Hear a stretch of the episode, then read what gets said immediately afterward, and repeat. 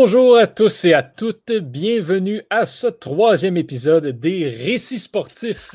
Ici Johan Carrière, toujours accompagné de mes deux fidèles collaborateurs et collaboratrices, Étienne Boutier et Cheyenne Ogoyard. Bonjour à vous deux, comment allez-vous? Salut Johan. Top shape, comme disent nos amis anglophones. Tout va bien dans mon cas. Euh, on, a, euh, on a quelque chose de quand même... Euh, assez diversifié aujourd'hui. Vraiment, euh, si on était capable de faire des liens entre à peu près tout le monde la dernière fois, Aujourd'hui, ça risque d'être un petit peu plus difficile. Euh, si on fait rapidement un, tour de table, euh, Étienne, toi, ben, c'est en fait c'est quelque chose qui est très d'actualité, un petit peu moins aujourd'hui, mais quand même dans les dernières semaines, tu vas probablement parler de l'athlète le plus connu qu'on a parlé depuis le début. Euh, oui, effectivement. Puis là, je tiens juste à dire, s'il y avait un lien entre à peu près tous les athlètes, il y avait un lien entre vos deux athlètes il y a deux semaines. Je veux juste, je veux dire ça, il n'y avait aucun lien entre mon athlète et euh, les vôtres, euh, et les vôtres il y a deux semaines. On n'avait pas été capable de faire un lien quelconque à un moment donné. Je sais pas. En tout cas, bref, deux, deux c'est quand même 66% de l'émission. Ben oui, Johan, je, je, parle, euh, je parle effectivement de Diego Maradona qui est décédé euh, la semaine dernière, là, donc le 25 novembre dernier. Euh, L'Argentin, le milieu offensif argentin qui est, qui est décédé des suites d'un arrêt du cœur, en fait. Donc, ça va être mon portrait pour cette semaine. Ce sera très intéressant à surveiller. De ton côté, Cheyenne, tu t'en vas du côté de la nage synchronisée qui est un sport traditionnellement féminin, surtout au niveau international. Mais là, tu vas nous parler d'un homme qui pratique la nage synchronisée. Exactement, c'est là la, twist de la journée, c'est que je vais parler d'un homme euh, dans la discrimination qui est le sport de la natation synchronisée. Donc j'inverse la tendance pour une fois. Puis on ne sera pas féministe pour aujourd'hui. Mais ça va être, euh, ça va être bien, bien intéressant, ça aussi. Euh, de mon côté, je vais être une première. Je ne vais pas parler d'un athlète, mais bien d'un ex-entraîneur, en fait, de la NFL. Bon, qui est décédé, ça fait quelques années. Mais quand même, donc, euh, Paul Brown, dont le nom vous dit peut-être quelque chose. si vous connaissez la NFL, il y a une équipe qui s'appelle les Browns de Cleveland il y a un lien et je vous explique tout ça tout à l'heure. Donc, euh, sans plus attendre, ben, le sujet le plus chaud de l'actualité, embarquons dedans tout de suite. Étienne, euh, je vais peut-être avoir l'air un petit peu tata, mais pour, les, pour le bien de l'émission, je dois te demander, au risque de passer pour un idiot, qui est Diego Maradona?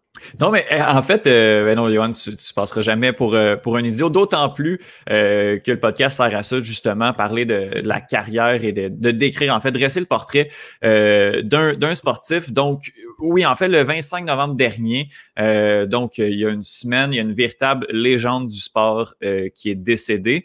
même si habituellement, j'essaie d'aller dans le, plus obscur, là, ou disons le moins médiatisé du sport pour faire, pour faire mes récits, ben cette semaine, j'avais vraiment pas le choix d'adresser euh, la vie tumultueuse du grand Diego Maradona. Euh, bon, quand je dis grand, euh, ben, c'est une figure de style ici, là, à 5 pieds, 5 pouces. On parle vraiment pas de quelqu'un qui va effrayer The Rock ou Brock Lesnar. C'est plus grand toujours plus grand que moi. Ah, c'est toujours plus grand que moi.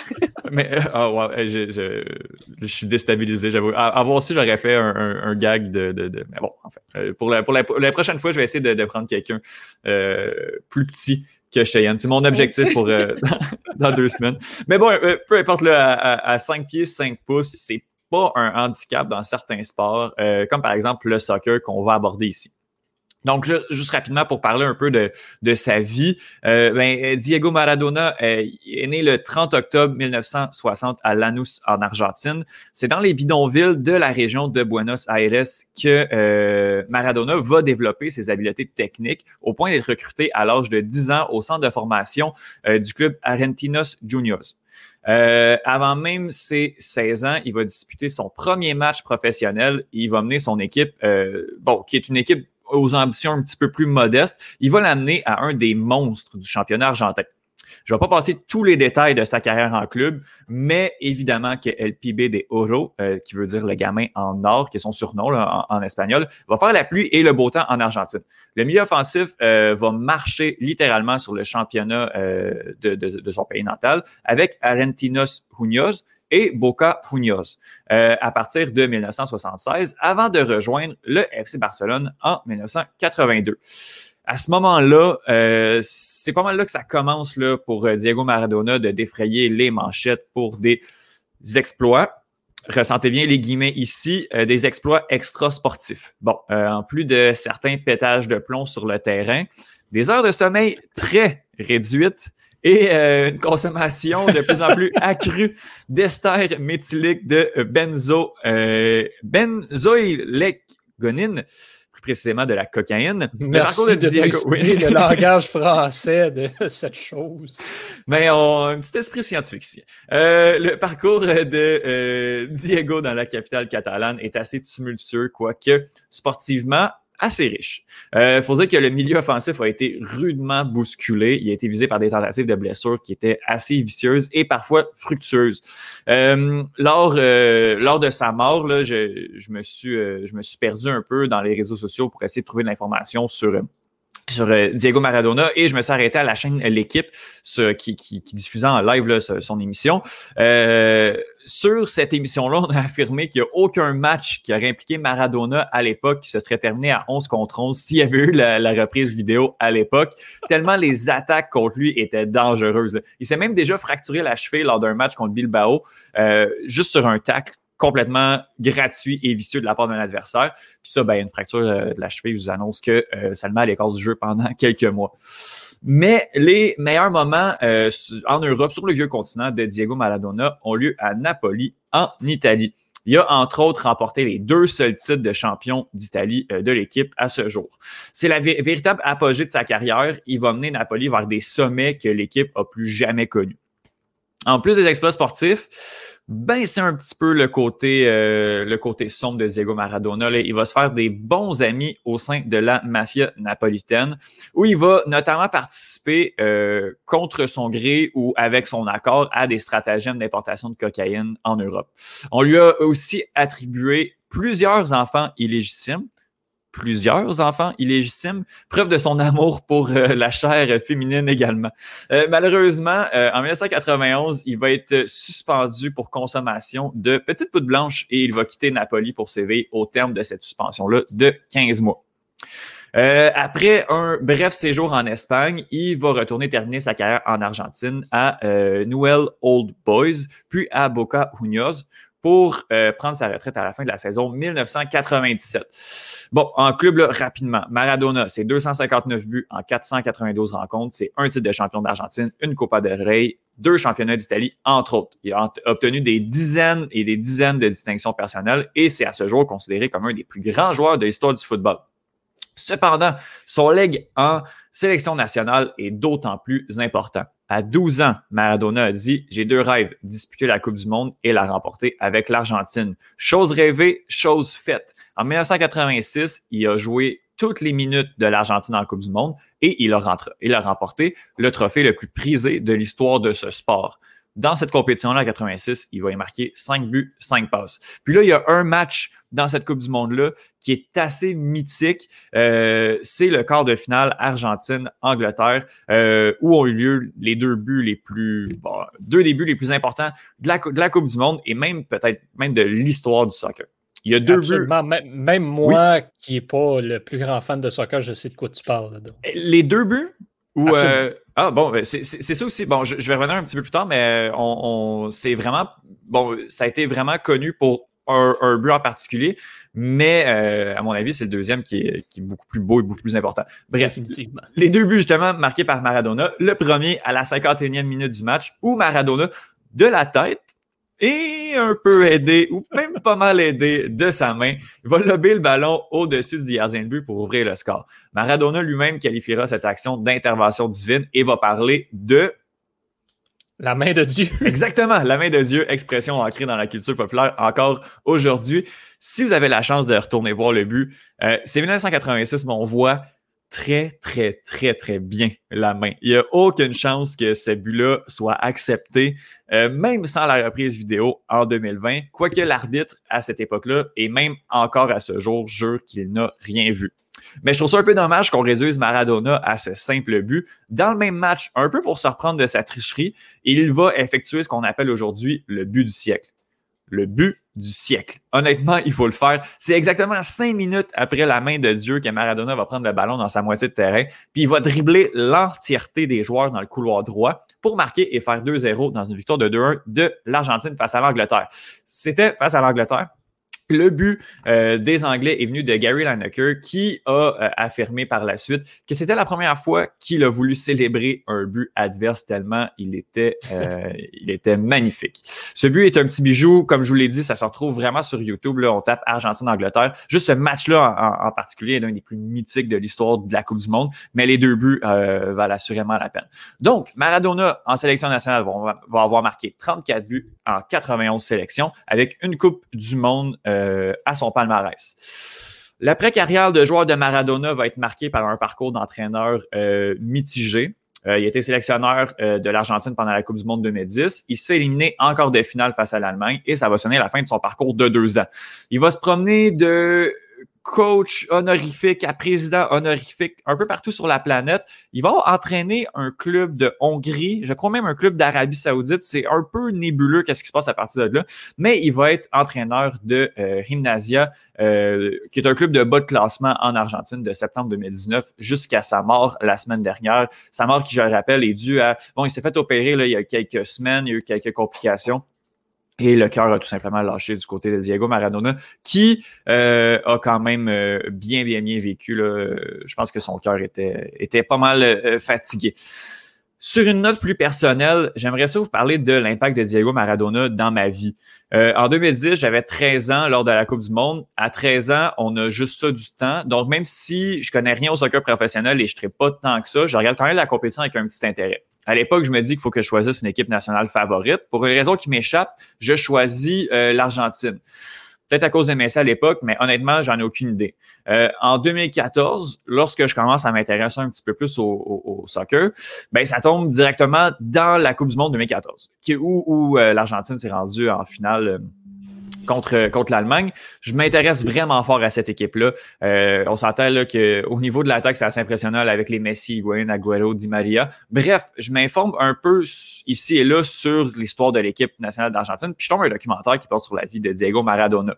Comme on dit, euh, c'est là que j'ai compris ou j'ai pogné de quoi d'où de, voir d'où part Maradona, de voir son parcours, de voir ses exploits, de voir l'entièreté de, de, sa carrière en fait, de, sentir la frustration puis l'injustice quand on voit toutes les tacles sauvages qu'il a pris de la part de ses adversaires et la fierté ressentie lors de la conquête de la Coupe du Monde 86, c'est aussi ça le sport, c'est l'émotion pure et simple.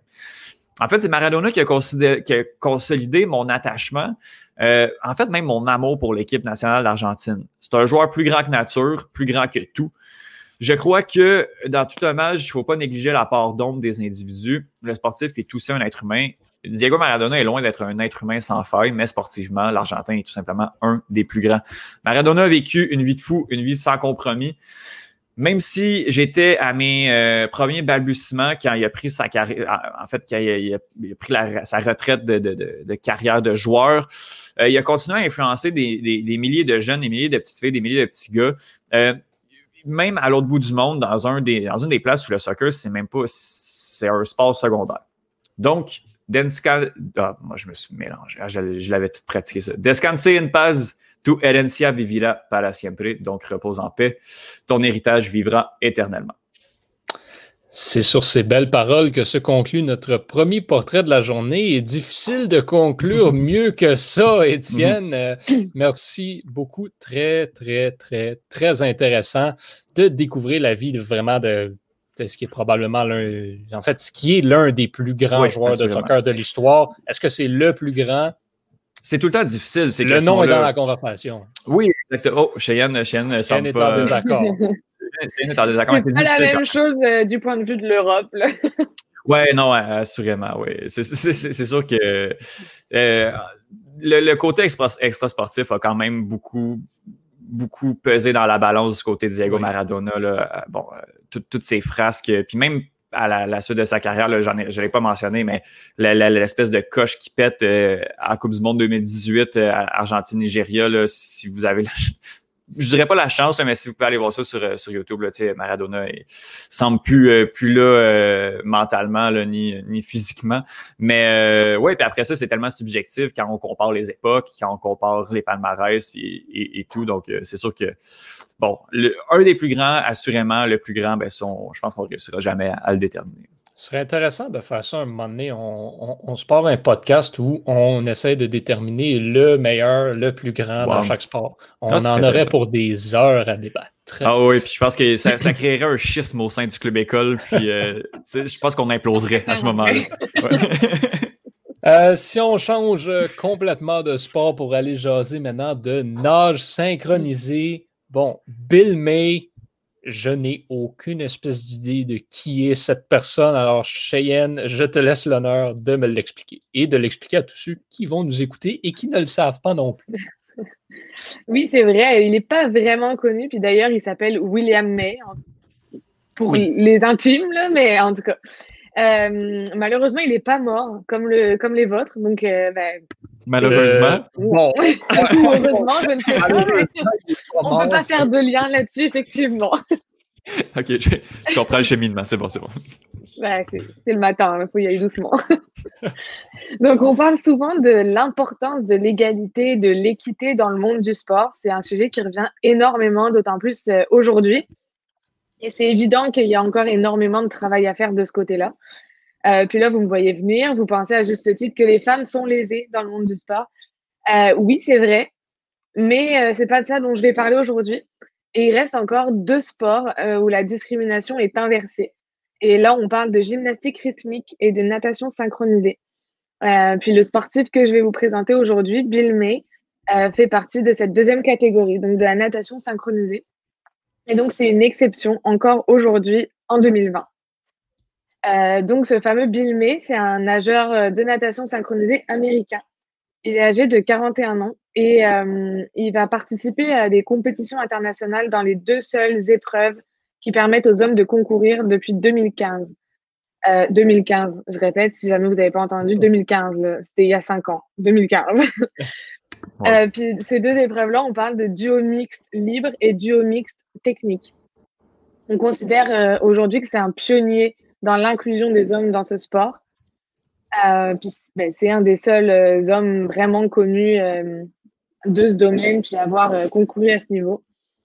Pour faire une mise en contexte rapide, la natation synchronisée est apparue en 1907 et elle a été connue, popularisée grâce à Annette Kellerman, qui était une championne de natation synchronisée australienne. Et elle va donner d'ailleurs un spectacle dans un bassin de verre à New York. Euh, c'est une des premières euh, images qu'on garde de la natation synchronisée. À partir de là, il y a de nombreuses équipes universitaires qui vont être euh, créées dans plusieurs pays, notamment en Amérique du Nord. Et c'est ça qui va commencer à populariser le sport de façon plus accessible, mettons. et la première compétition de figures imposées aurait été organisée au Young Women's Christian Association de Montréal en 1924. On en revient toujours au même point.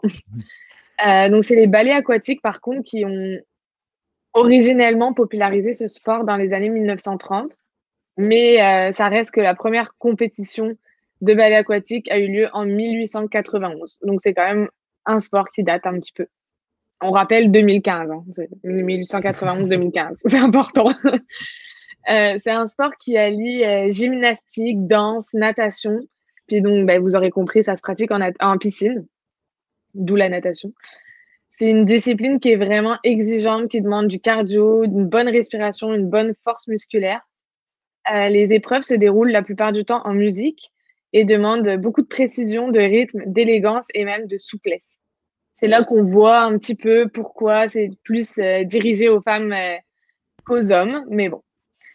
Donc, jusqu'à peu de temps, euh, c'était un sport qui était exclusivement féminin, même en loisir. Aujourd'hui, euh, il y a de plus en plus de fédérations qui acceptent les hommes. C'est le cas des États-Unis, du Canada, de l'Italie, de la France et même de la Russie. Mais euh, ça n'a pas toujours été le cas, puis ça n'a pas toujours été facile. En 2000, la Fédération internationale de natation accepte les hommes, annonce accepter les hommes pour les compétitions internationales par couple uniquement. Mais donc, c'est en 2015 que la première épreuve internationale de type duo mixte va être créée. Euh, puis à ce moment-là, euh, la Russie va s'y opposer fermement. Euh, on rappelle qu'aux Jeux olympiques, ce sport reste encore aujourd'hui exclusivement réservé aux femmes. Il n'y aura pas d'hommes aux Jeux olympiques en natation synchronisée. Puis c'est paradoxal parce qu'à l'origine, c'est un sport qui était pratiqué par des hommes sous forme de ballet, on le rappelle. Euh, puis quand les femmes ont commencé à connaître euh, leur premier succès dans le domaine, ce sport leur est devenu exclusif. Et euh, je vais donner l'exemple du Québec. le sport est devenu exclusif aux femmes au Québec en 1924.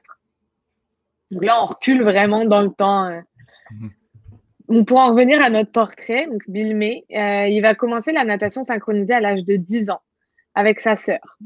il va rejoindre successivement les équipes de Syracuse Synchro Cats, les Oswego Laquette à New York, puis les Santa Clara Aquamaids en Californie. C'est un homme qui voyage beaucoup, qui va habiter dans différentes villes et qui va euh, rejoindre les équipes des différentes villes dans lesquelles il aura vécu. À la fin des années 1990, il va participer sporadiquement à des compétitions en duo mixte euh, avec l'autorisation de la fédération, mais il pourra jamais, euh, en tout cas, il pourra pas à ce moment-là, on ne sait pas ce que l'avenir nous réserve, mais participer au JO d'Athènes en 2004 il va quand même euh, remporter le championnat national en 98 aux côtés de Christina euh, sa partenaire, euh, une de ses, de ses majeures partenaires dans son travail d'équipe. Puis il va remporter également la médaille d'argent au Goodwill Games. L'année suivante, en 99, on lui interdit de concourir aux Jeux panaméricains parce que, je vous le donne en mille, c'est un homme. il obtiendra quand même des bons résultats ici et là pendant toutes ces années malgré tout. Euh, puis euh, il va rejoindre euh, la troupe de spectacle aquatique du Cirque du Soleil et il va se produire pendant des années à leur côté. En 2015, la Fédération internationale de natation va créer ces deux fameuses épreuves mixtes, donc les duos libres et techniques, à l'occasion des championnats du monde de Kazan en Russie. Euh, Bill May va y participer et décrocher la médaille d'or aux côtés de Christina Jones euh, sur le duo technique et la médaille d'argent avec euh, son autre partenaire, Christina également, Christina Loom Underwood sur l'épreuve libre. En 2016, il va remporter l'or encore une fois au championnat panaméricain, puis deux médailles de bronze au championnat du monde l'année suivante. Euh, puis également une troisième place euh, bah, dans, les, dans les deux épreuves euh, en 2017 également. Donc ça fait un paquet de médailles. En 2018, il va être peu actif sur la scène internationale, puis participer seulement à une coupe en solo libre, puis il va la remporter, donc remporter la médaille d'or de cette coupe. En 2019, après avoir remporté euh, la quatrième place en technique et en duo libre au championnat mondial de la Fédération internationale de natation. Il annonce sa retraite sportive. Donc, c'était l'année dernière.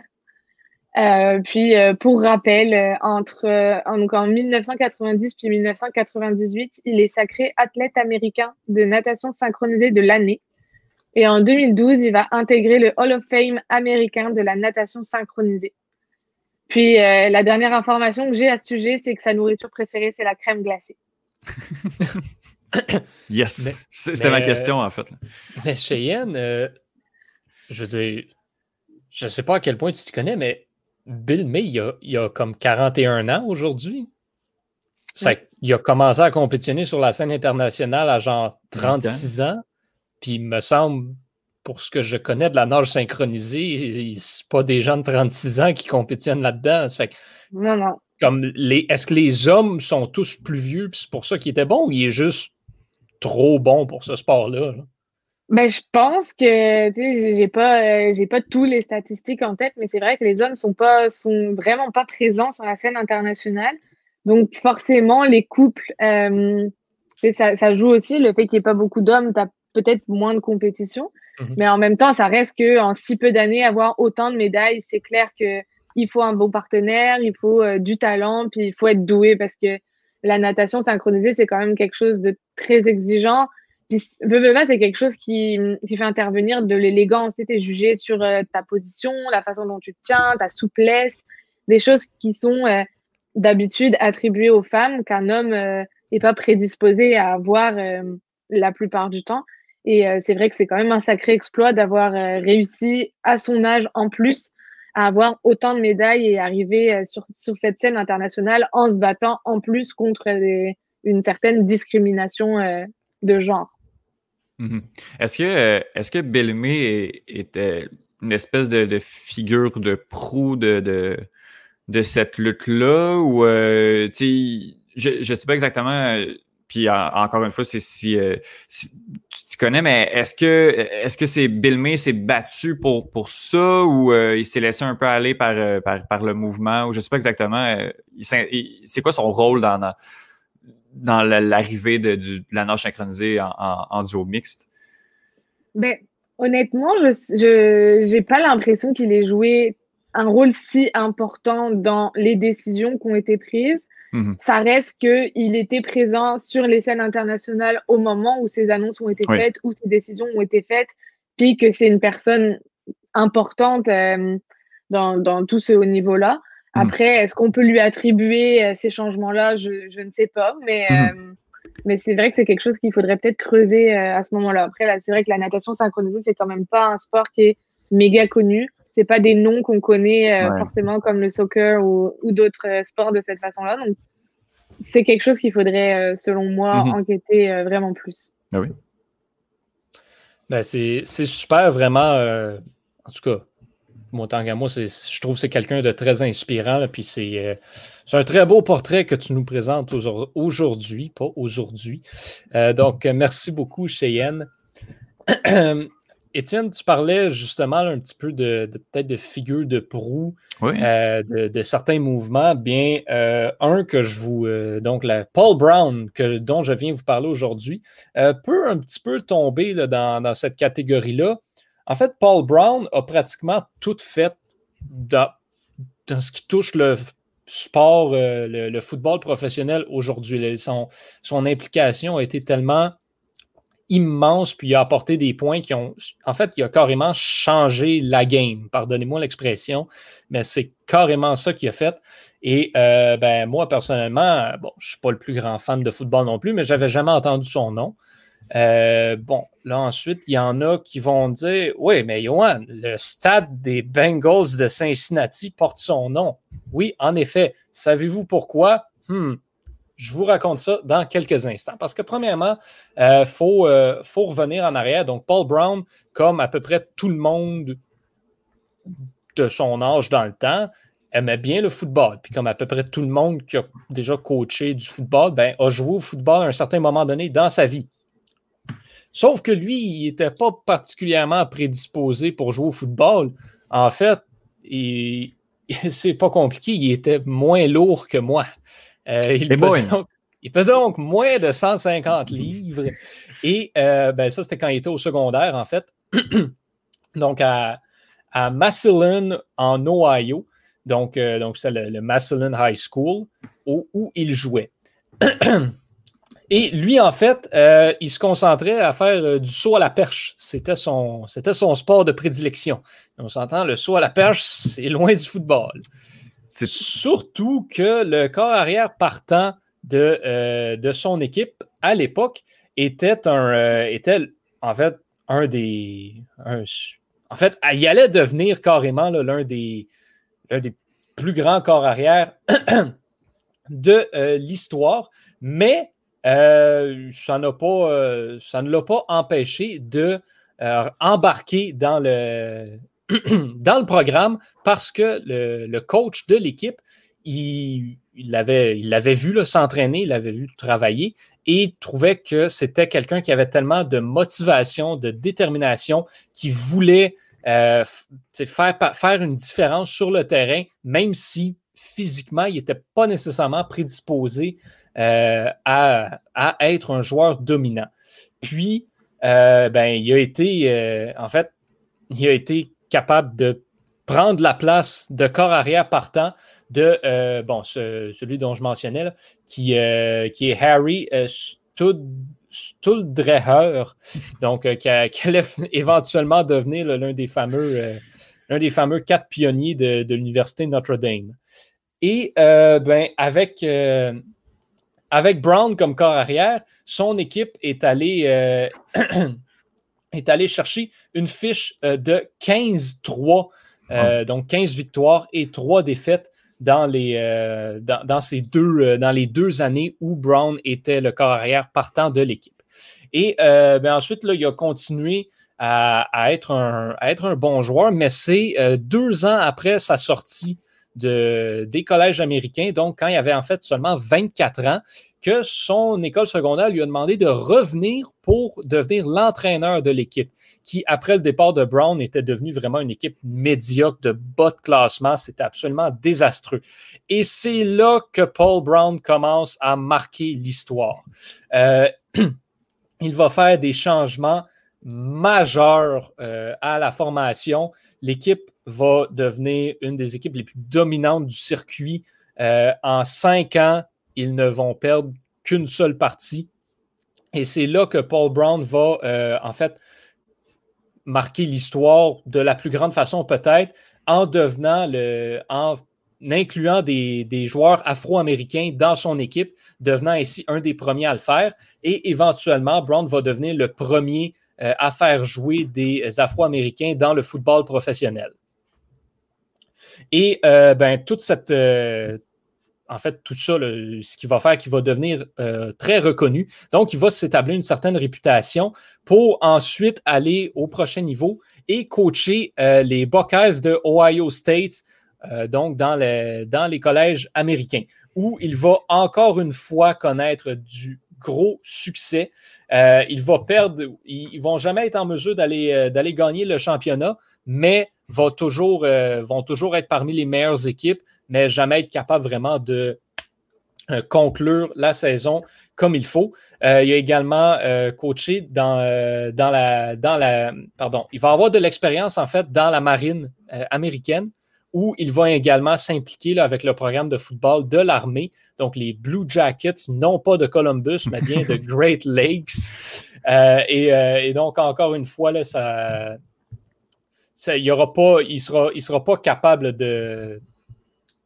d'aller chercher euh, les, victoires de championnat, mais tout de même être en mesure de laisser sa marque, ce qui va lui permettre par la suite d'aller s'établir avec la nouvelle franchise de Cleveland dans la AAFC qu'il va nommer en son honneur euh, et qui vont devenir les Browns de Cleveland. Hmm. Et avec les Browns de Cleveland, c'est là où il va faire sa marque vraiment. Il va changer plein et plein et plein de choses euh, dans la façon dont le, football est coaché.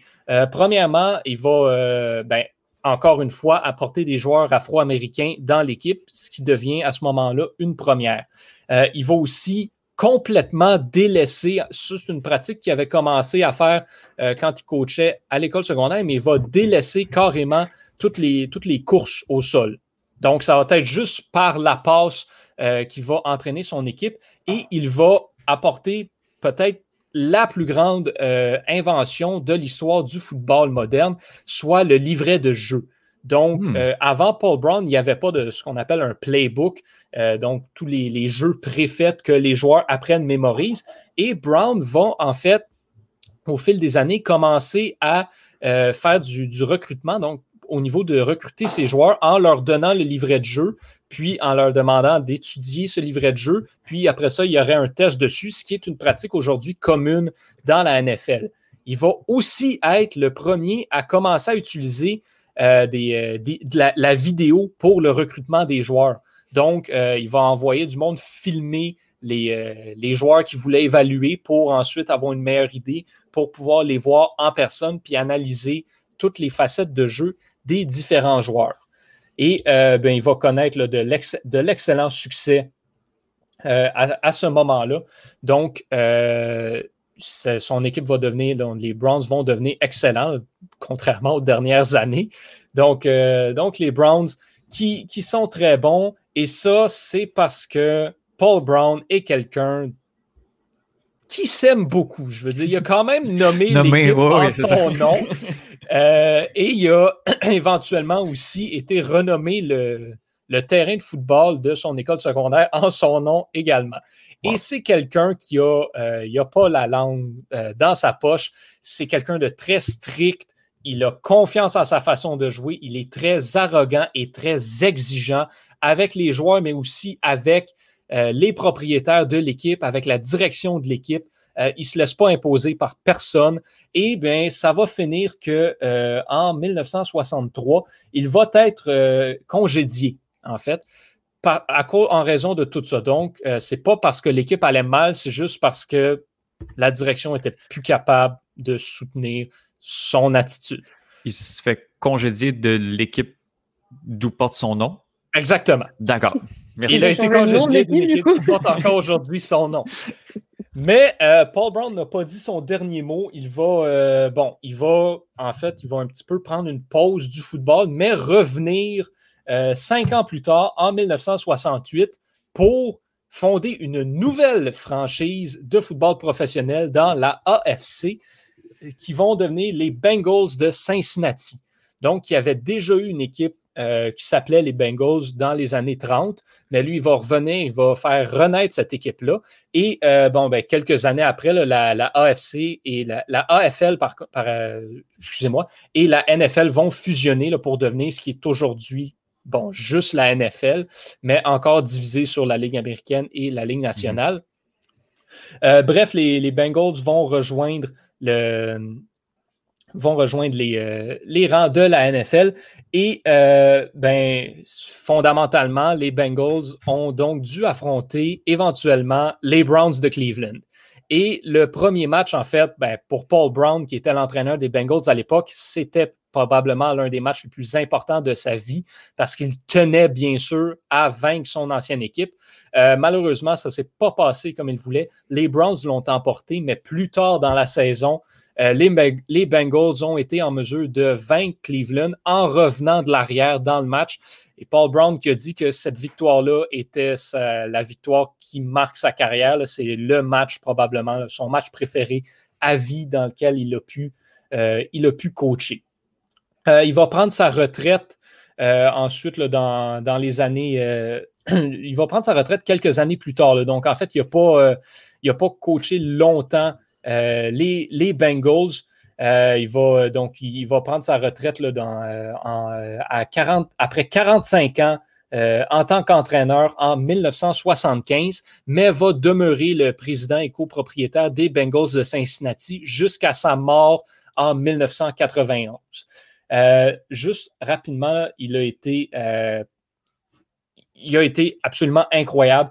Euh, il, a, été champion de la NFL avec les Bengals trois fois, avec les Browns dans la AFC, quatre fois remporté. Il a remporté des prix comme coach de l'année à sept occasions dans toutes sortes de, de prix, de ligues, de whatever, partout donc, euh, également été, euh, été parmi les meilleurs coachs de la NCAA à son époque.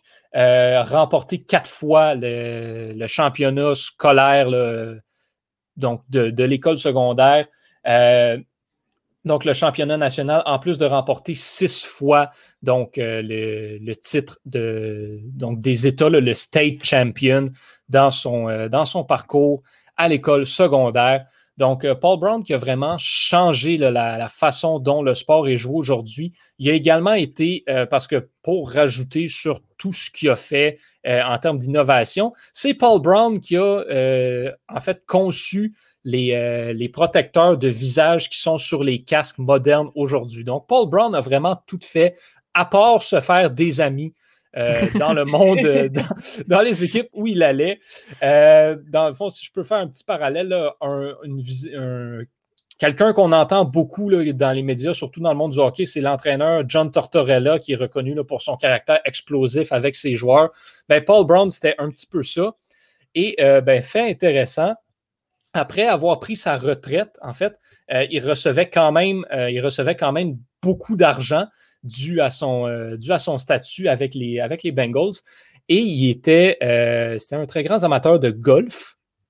Et donc, euh, il jouait au golf et faisait tellement d'argent que, en fait, ce qui a été dit à un moment donné, c'est que à part Jack Nicklaus et Arnold Palmer, il y avait probablement personne qui faisait plus d'argent que Paul Brown en jouant au golf, même si Paul Brown n'a jamais fait la PGA de sa vie. Donc, un monsieur très intéressant dont je n'avais pas entendu parler, mais que je suis content de découvrir. Les entraîneurs passent souvent dans l'ombre des performances des grands joueurs. Et, ben, Paul Brown a tellement amené à la NFL que je ne pouvais simplement pas ignorer son apport au football professionnel. Ben justement, tu parles d'entraîneur, euh, Johan, là, puis d'entraîneur de, de, de, football. Mettons qu'on joue au jeu des, des, plus grands, là, encore une fois, euh, au niveau de la. où on fait juste euh, comparer. C'est sûr que, bon, je pense que le leg euh, de, de, Paul Brown se, se, compare pas nécessairement. Au niveau du palmarès, et, et peut-être, ben justement, de, en fait, de, de, ce que l'entraîneur a gagné ou accompli, est-ce que est-ce que c'est quelque chose qu'on peut comparer à disons, un, des plus grands de, son époque, là, mettons Bill Belichick? Ben, c'est sûr que, bon, Bill Belichick a remporté le Super Bowl à maintes reprises. Mm-hmm. Ce que Paul Brown n'a pas été en mesure de faire. Puis comme je disais, Paul Brown euh, a Paul Brown a eu des équipes dominantes durant la saison régulière. Ça, il n'y a rien qui va lui enlever ça.